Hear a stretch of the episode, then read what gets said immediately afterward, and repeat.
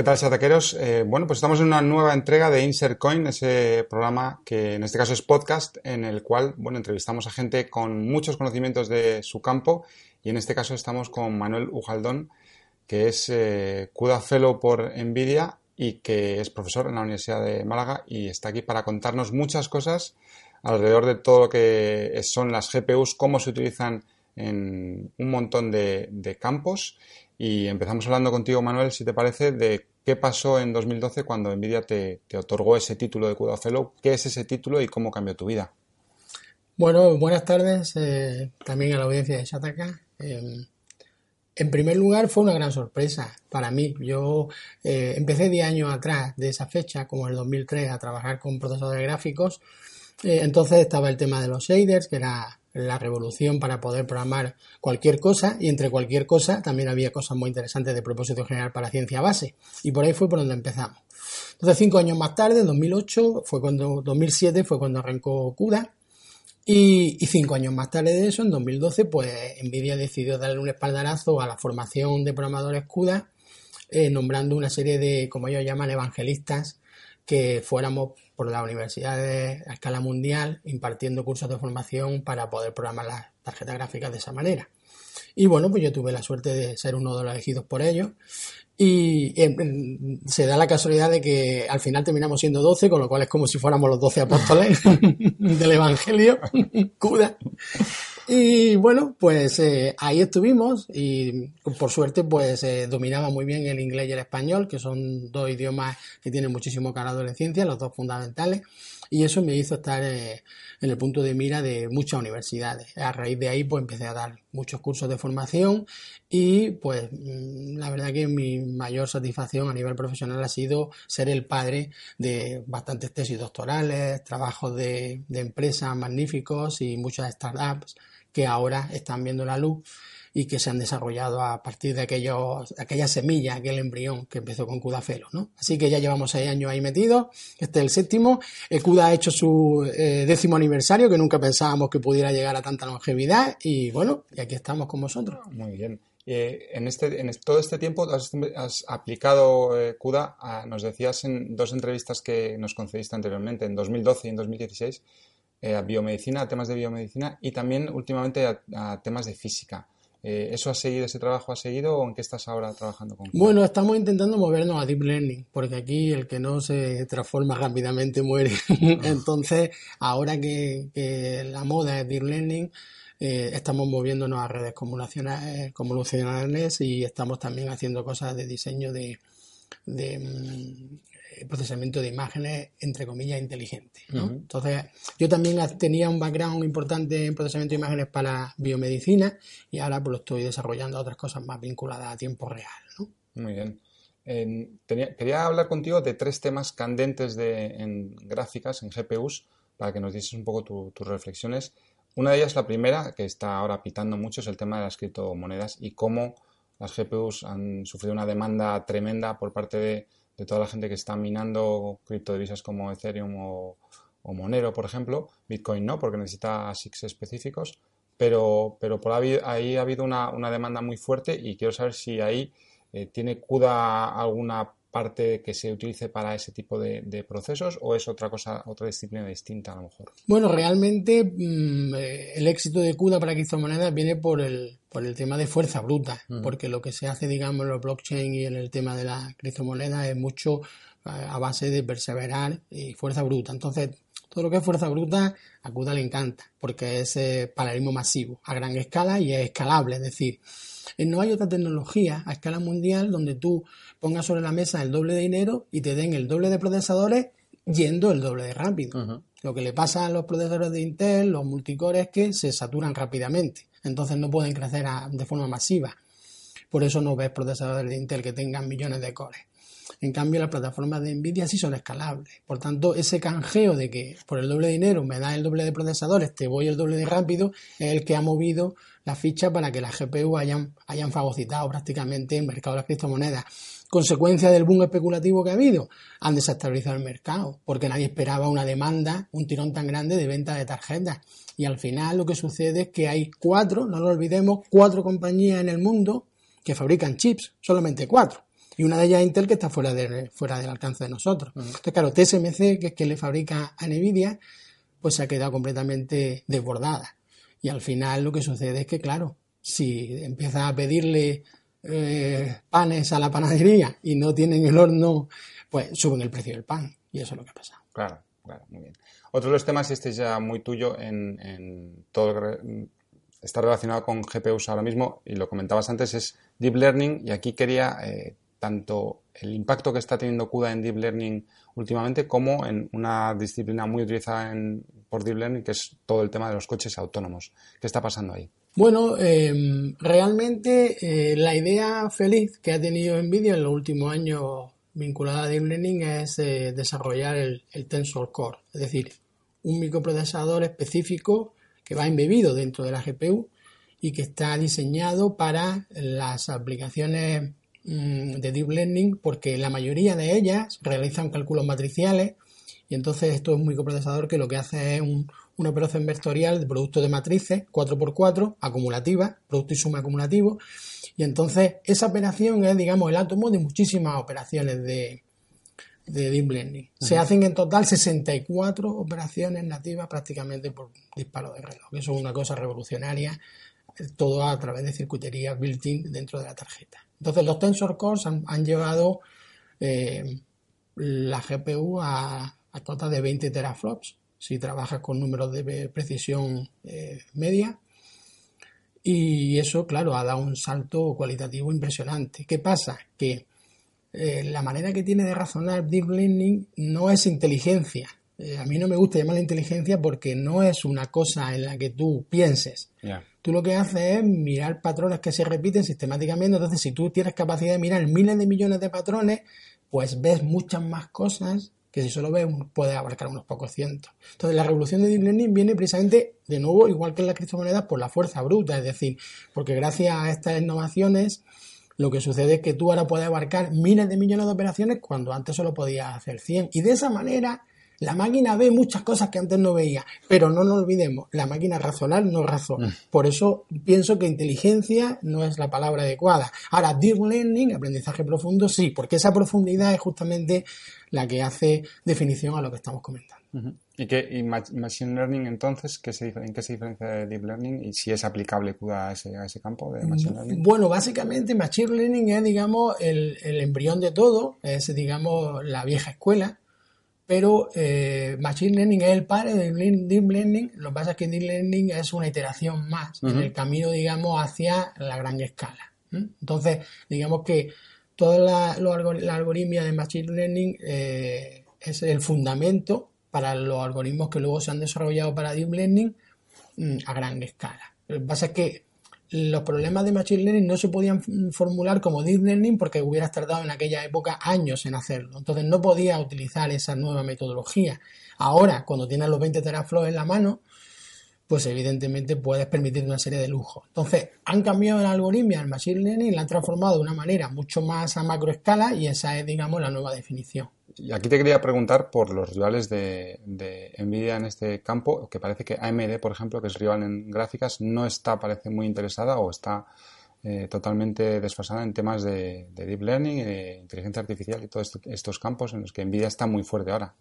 ¿Pasa algo con AMD en ese campo? Bueno, yo no, no me debiera de atrever a opinar ahí porque no lo conozco en profundidad, pero sospecho que... Mm, lo que sucede es que realmente ellos hacen estudios de mercado muy buenos y saben que si cuando llegan a algo ya llegan tarde, realmente va a ser un esfuerzo en vano. Entonces prefieren eh, pasar turno.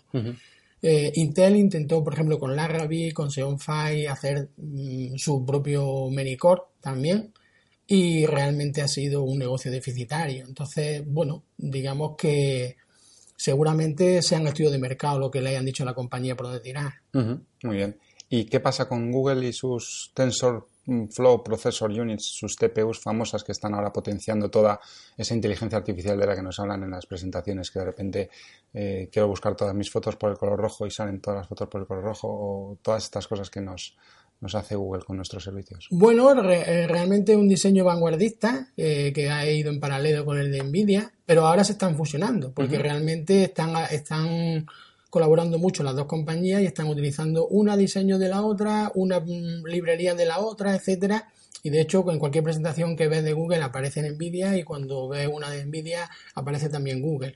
Entonces yo pienso que ellos están tratando de eh, asociarse de manera que puedan remar en paralelo y eso sería una gran noticia, que ellos pudieran aunar esfuerzos. Con lo cual yo pienso que que en librerías eh, nos ha enseñado muchas cosas eh, y está aprendiendo mucho en Nvidia y en procesadores ha pasado justamente lo contrario. Por tanto, eh, si, si, yo tengo un amigo que barre y yo friego, pues eh, tenemos el equipo conjunto. Perfecto, porque el que barre necesita de otro que friegue y el que friega necesita de otro que barre. Entonces, pues si a ti te da bien barrer y a mí fregar, perfecto. Y eso es lo que creo que puede pasar. Yo los veo cada vez colaborar más estrechamente y pienso que pueden tener muchos intereses comunes. Otro de los temas, de los, de los tres temas de punteros en los que quería hablar contigo, Manuel, era el tema de, también de realidad virtual, que también ha sonado mucho estos, estos últimos años. Parece que demanda mucho cálculo de GPU y, se ha quedado un poco ahí estancado. Eh, ¿Necesitamos GPUs más potentes para una realidad virtual más aceptable o está la mejora en otro lado? Los diseños de Nvidia cada vez son más polivalentes en el sentido de que la compañía lo que está intentando hacer es eh, llegar a un producto que pueda abarcar lo que ahora son sus tres mercados, ¿no? Es decir, la visualización tradicional, la renderización, la computación de altas prestaciones, lo que se llama High Performance Computing o HPC, y ahora el, el DL o Deep Learning. Entonces, realmente esos tres palos de la baraja se pueden manejar de la misma manera o están intentando hacerlo mediante un procesador conjunto.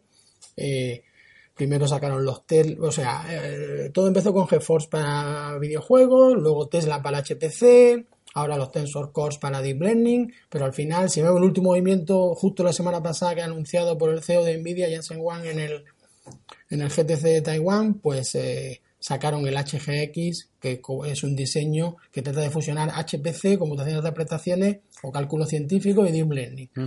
Es lo que sería la inteligencia artificial que hemos hablado antes. Por tanto, ¿qué pasa? Que como esas dos ahora están de moda, pues la visualización tradicional o la renderización se ha quedado ahí un poco como el tercer palo de la baraja, pero parece que está un poco por detrás.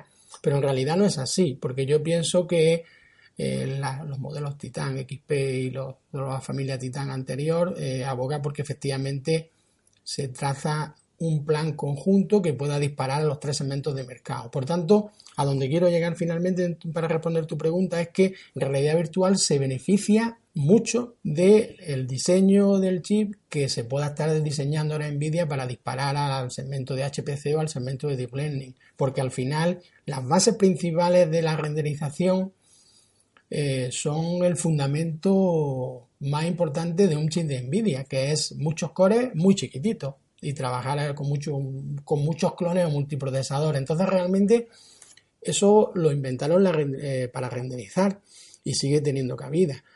Por tanto, el mismo modelo de diseño sirve para disparar los tres mercados y la realidad virtual eh, se, beneficia exactamente igual. Lo que pasa es que ahora mismo no está tan en el escaparate, pero la compañía lo tiene muy presente. De hecho, antes comentabas, eh, previa a la conversación grabada, el tema de cómo a lo mejor Nvidia va ese camino de eh, todo el, pack es el mismo para todos los mercados, pero capo unas cosas u otras según las dirija cierto nicho de usuarios, según vaya videojuegos, según vaya HPC o según vaya Deep Learning? Bueno, lo que pasa es que eso no lo ha inventado Nvidia, eso lo inventó Intel tiempo atrás, hay que darle a cada, a cada César lo que, tiene, ¿no? Y su imperio, y, eso nos lo enseñó Intel tiempo atrás, que con un mismo producto, apagando, por ejemplo, las cachés, pues podía vender un microprocesador más barato a un segmento de mercado más humilde, por así decirlo, ¿no? Eso con la nueva corriente de energética, donde aparece lo del black silicon, es decir, el silicio que tú puedes apagar o encender para minimizar el consumo en el procesador, pues abre un nuevo abanico de posibilidades en el diseño del chip. ¿Cuál? Básicamente, no olvidemos que lo que lleva dentro un chip es arena. Por tanto, el material en realidad no cuesta, lo que cuesta es integrarlo. Si tú consigues desarrollar las máscaras de fabricación de un producto para que lleve Tensor Cores para Deep Learning, Em, grandes cachés para HPC y muchos procesadores para em, renderización o realidad virtual o visualización. Eh, ¿Qué sucede? Que al final tienes un macroprocesador, un superconjunto de los tres, diseñado en un producto cerrado que cuesta un precio fijo y luego a cada cliente le enciende y le apaga lo que más le interese.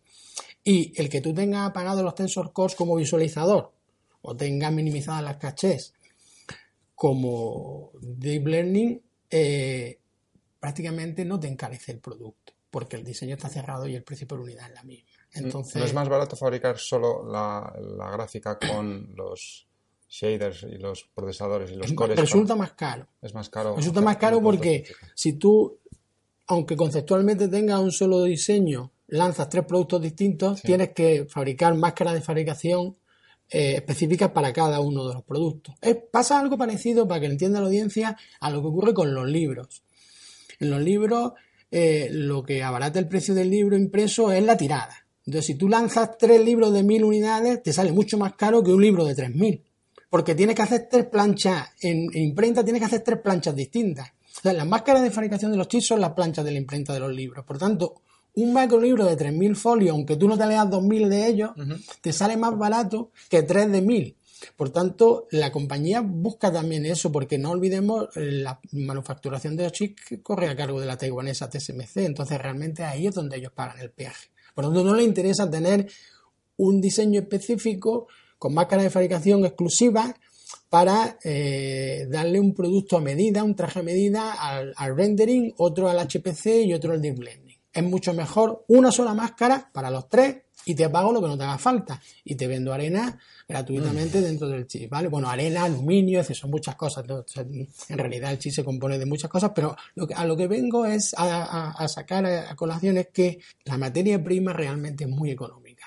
Lo difícil es las máscaras. Entonces, si tú fusionas las máscaras, el precio se abarata. Eh, hablábamos también al principio en la conversación previa de cómo Nvidia lo ha hecho muy bien diversificando negocio. Ha pasado de, hacer solo gráficas para videojuegos a todos estos campos de Deep Learning, de HPC. ¿Cuáles son los orígenes de Nvidia y por qué ha ido a estos mercados? ¿Por qué crees que, se ha diversificado también? Eh, los fundadores de Nvidia son gente que sale de la Universidad de Stanford, gente que tiene doctorado en ingeniería eléctrica, gente que tiene pues eh, un, un fondo de armario importante del mecenazgo que tiene lugar allí. Entonces, cuando, cuando tú has, estudiado viendo que ese es el modelo que triunfa, lo aplicas cuando llegas a la escala profesional. Entonces, Jensen Wang, por ejemplo, el, que ahora es el CEO de la compañía, pues él ha visto realmente cómo se germinan las startups y, y, todo lo que es la filosofía Silicon Valley.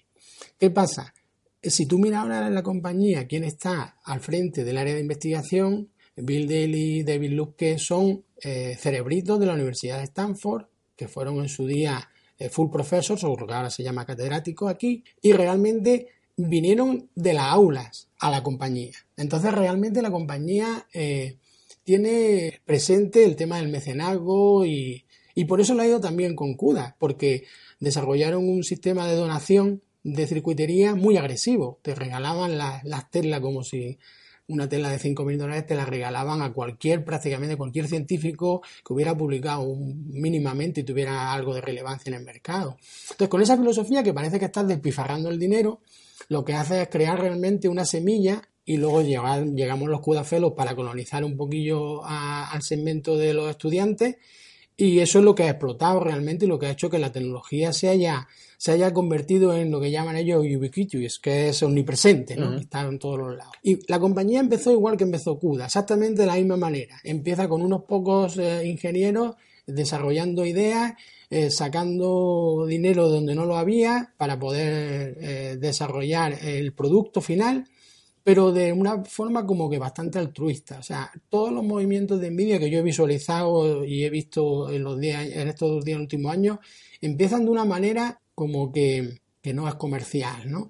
No lo parece, pero al final evidentemente saben lo que hacen, porque ese modelo eh, también lo desarrolló Google. ¿Quién pensaba hace 20 años que Google podía hacer la masa de dinero que hace como lo hace? es que eso era, parecía que lo que estaban haciendo era el software gratis, ¿no? Muy bien. Eh, ahora pasamos a hablar de, cómo están las cosas en, nivel de arquitectura de, computadores y en, un tema importante que es que parece que cada vez tardan más las empresas, Intel, eh, Nvidia, todas, en sacar procesadores mucho más potentes, mucho más diferenciales. Los saltos son pequeñitos, no hay salto de escala litográfica, no hay salto tampoco de, arquitectura y Nvidia también lleva tiempo ya con, las, con la serie 1000, con la familia 1000, aunque hay rumores de que este año presentarán la, futura familia como se llame. Entonces, ¿Qué está pasando? ¿La ley de Moore se nos acaba? Pues tantos años llevamos diciéndolo que algún mm. año tendrá que ser verdad. Y mm, lo que está pasando justamente es que eh, esa ralentización viene porque cada vez es más difícil bajar la anchura de puerta del transistor, que es la variable que ha estado detrás de todo.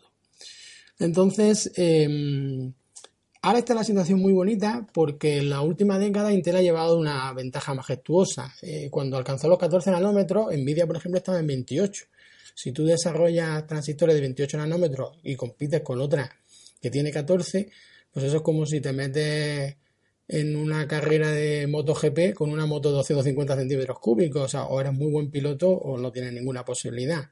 Pero ¿qué ha pasado ahora? Que precisamente ahora le ha llegado el turno de la ralentización a Intel, que era el, artista principal de la película, porque siempre ha llevado em, ha sido un poco insignia en, la reducción de la anchura de puerta. Mm. Entonces, nos encontramos en que ya hace tres años dijeron en 2016 que iban a sacar los 10 nanómetros. Estamos en 2018 y en, lo último, en el último anuncio han dicho que para el año que viene, pero todavía no se sabe si va a ser así o no. Entonces, le está costando mucho bajar a 10 nanómetros desde 14 y los otros rivales le han comido el terreno de ventaja que llevaba. Entonces, eh, TSMC, que es quien le fabrica Nvidia, está en 12 nanómetros. También tiene los transistores de Aletra con la ruguita para hacerlos más estrechos, igual que los de Intel. Y entonces lo que realmente ha pasado es que para bajar de 10 nanómetros hay una variable clave que es la longitud de onda del láser. Antes te he hablado de las máscaras de fabricación de los chips, porque básicamente esos son los que hacen sombra donde el láser incide para hacer los surcos del silicio, donde tú moldeas los transistores. Entonces, la resolución de la litografía, la anchura de la longitud de onda del láser que esculpe los transistores es clave. Y después de una década en lo que se llama DUV, que es eh, Discrete Ultraviolet, DUV, perdón, ahora eh, tenían que pasar al String Ultraviolet, el EUV, entonces, las longitudes de onda de los DEV son, los DUV son 193 y 157 nanómetros. En string ultraviolet tú esculpes con 13 nanómetros. Entonces, bajas eh, la resolución del láser un orden de magnitud, pero precisamente por eso no es nada fácil conseguirlo. Entonces, ahí hay alguna variable física que está ya tocando los límites eh, atómicos y que le está costando muchísimo. Entonces ahí es donde se han atascado. Y realmente las otras compañías no están apostando tanto por el stream ultraviolet. Como consecuencia de ello, se han comido, digamos, la ventaja de Intel y ahora nos llegamos a que ha anunciado 7 nanómetros en TSMC, ha anunciado 7 nanómetros en IBM, ha anunciado 7 nanómetros en Global Foundries. ¿Y qué pasa? Que Intel todavía no tiene los 10 nanómetros en el mercado. Entonces, la única cosa que grime Intel es que sus 10 nanómetros dan mucho más de sí que los 7 nanómetros de las otras tres compañías. Y realmente hay, hay mm, estudios que lo avalan. Es decir, al final, como la anchura de puerta ya no es tan creíble, porque realmente a la escala nanométrica mm, la medición eh, es difícil de definir, pues lo que, está haciendo lo que están haciendo las compañías fabricantes es definir cuántos transistores caben en cada milímetro cuadrado. Entonces, a Intel le caben 100 millones y en los 7 nanómetros a TSMC y compañía le caben apenas 51, 48, 49, o sea, básicamente están en la mitad. Entonces Intel dice que ellos todavía pueden meter el doble de transistores para la escala nanométrica que tienen pero a donde voy no lo han sacado al mercado. A otras compañías parece que sí que lo pueden sacar ante eh, su tecnología nueva de 7. Entonces, ahora eso se democratiza y como consecuencia de ello, pues como no hay más eh, fabricantes de chips, realmente esas van a ser las nuevas reglas del juego. Y como consecuencia de ello, va a haber un, un par motor más equilibrado entre todas las compañías lo cual para un catedrático de arquitectura de computadores como yo, que se enamora de los diseños, es una gran noticia porque cuando la microelectrónica ya no puede más, el diseño es el que realmente cobra protagonismo. Eso pasó tiempo atrás con las memorias. Yo cuando le explico a mis estudiantes la tecnología, les digo que las memorias realmente enamoran desde el punto de vista del diseño porque como se fabrican con nanocondensadores muy pequeñitos, el condensador no tiene una respuesta tan rápida como la del transistor. Entonces, como la microelectrónica no te ayuda, es el diseño y la imaginación del, que, del arquitecto del chip el que tiene la batuta del diseño. Entonces ahora, eh, después de tantísimos años donde la ley de Moore, la microelectrónica, ha hecho el pasillo a los diseñadores. Y no importaba tampoco hacer un diseño malo desde el punto de vista arquitectural, porque siempre llegaba la microelectrónica y te rescataba con la anchura de puerta y te daba una frecuencia descomunal y un rendimiento bueno. Ahora ese, ese flotador no te salva. Entonces, va a volver el diseño eh, como consecuencia de que los nuevos parámetros de los transistores se van a democratizar y entonces la diferencia entre una compañía y otra ya no va a ser la anchura de puerta de Intel, va a ser que puedas tener una capacidad de diseño eh, más certero. Cuando hablas de diseño, hablas de microarquitecturas, de todas las... Sí, sí, justamente la microarquitectura ahora va a ser algo esencial. Entonces, los, los, especialistas, digamos, de mi área, ahora vamos, yo creo que vamos a recuperar protagonismo. ¿ah? ¿Y hay un margen de mejora importante en diseño? Bueno, se ha demostrado que sí, porque lo que ha pasado con la ley de Moore es que eh, precisamente la reducción de la anchura de puerta eh, permitía meter mucho escombro debajo de la alfombra que no se veía. Es decir, muchas, muchas pifias de diseño de los chips al final salían adelante porque el modelo te salvaba con la frecuencia y con el número de transistores que podías poner. Cuando ya no puedas crecer el número de transistores y ya no puedas crecer en frecuencia porque la anchura de puerta se ha estancado, el diseño es eh, la variable que determina el éxito o el fracaso de un modelo. Y realmente, más allá de 7 nanómetros, va a ser muy difícil que lleguemos. O sea, Mm, se, están comiendo los últimos vestigios ya de mejora ahí y realmente tenemos que acostumbrarnos a que eso ya se va a quedar en una curva saturada y por eso por lo que estamos empezando a presenciar esos fenómenos que tú comentabas de que, de que ya pues eso Intel lleva tres años parada en 14 nanómetros, los otros tampoco avanzan al mismo ritmo, como consecuencia de ello los diseños en sí también se ralentizan y eso es lo que le ha pasado a Nvidia. También queríamos hablar del estado del arte en GPU y cómo está eh, la gran rival de Nvidia AMD, que quizás no conozcas tanto, pero queríamos ver qué opinión te merecen sus productos, que parece que han mejorado un poco en, los últimos tiempos con los Vega. Bueno, sería injusto para mí tener una opinión, eh, hasta hacer una opinión de AMD, primero porque, porque son el cuadro enemigo, el lado mm. oscuro de la fuerza, digamos, y porque honestamente tampoco conozco el diseño como para tener una opinión clara. Mm. Entonces, Em, AMD ha hecho las cosas muy bien desde el punto de vista de la memoria, porque, por ejemplo, se adelantó un año a Nvidia, no lo olvidemos, en la llegada del, High Bandwidth Memory, de la memoria tridimensional, el Fiji, eh, que fue el primer diseño que ellos tuvieron eh, con el Party Island, el modelo Party Island, eh, realmente llegó al mercado un año antes de que Nvidia moviera ficha en esa dirección, con lo cual fueron pioneros ni te cuento, se metieron en el consorcio adecuado, mientras que Nvidia no lo hizo bien en ese sentido, hay, hay, hay que, tenemos que lamernos la herida. Y como consecuencia de ello, los diseños de AMD eh, han podido ganar un poco de competitividad en esa, en esa línea, ¿no? Eh, lo que ocurre es que mm, el fenómeno de mercado, las cifras de venta hablan que se siguen vendiendo 3 de Nvidia por cada uno de AMD. Entonces, mm, bueno, yo al final em, veo los resultados veo las cifras de venta y veo sobre todo el margen de beneficio que tiene una GPU de Nvidia y una de AMD y realmente mm, ahí tiene el comportamiento de las acciones de las dos compañías, ¿no? Pero no te podría dar una opinión realmente del diseño de Vega, por ejemplo, que me pregunta. Muy bien.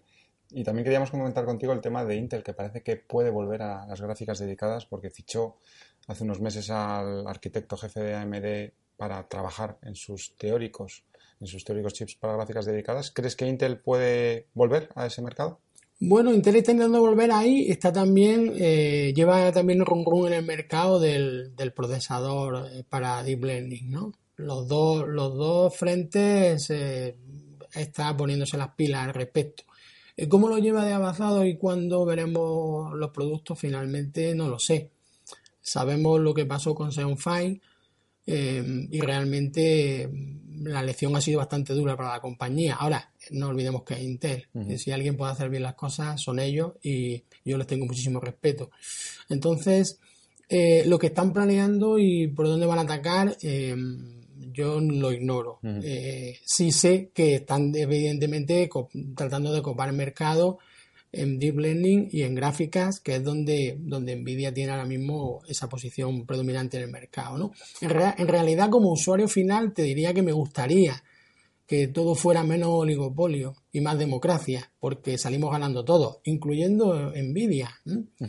Porque al final, si, si, todo se democratiza, eh, salen ganando todo. Esa fue la razón por la que eh, todos firmaron, por ejemplo, OpenCL como, como mecanismo universal para eh, derogar CUDA. Lo que ocurre es que luego al final OpenCL, pues bueno, pues resulta que los, que tenían que mover fichas realmente, que no era Nvidia, Nvidia era uno de los colaboradores, pues no, no se atrevieron del todo y ha que terminado ahí en una zona un poco oscura, digamos. De hecho, Apple ayer en la WWDC eh, desestimó OpenCL bastante porque ha creado su, eh, Metal y la otra, eh, la otra API para, para temas de Deep Learning que no me acuerdo ahora cómo se llama, que han creado y que, y que parece que mm, abandonan directamente los esfuerzos sobre OpenCL. Claro, o sea, pero, pero lo que la idea que yo quiero mm, promulgar es que Nvidia apoyaba a OpenCL, apoyaba y pensaba que era algo bueno para el mercado y por, y por tanto para sus intereses también.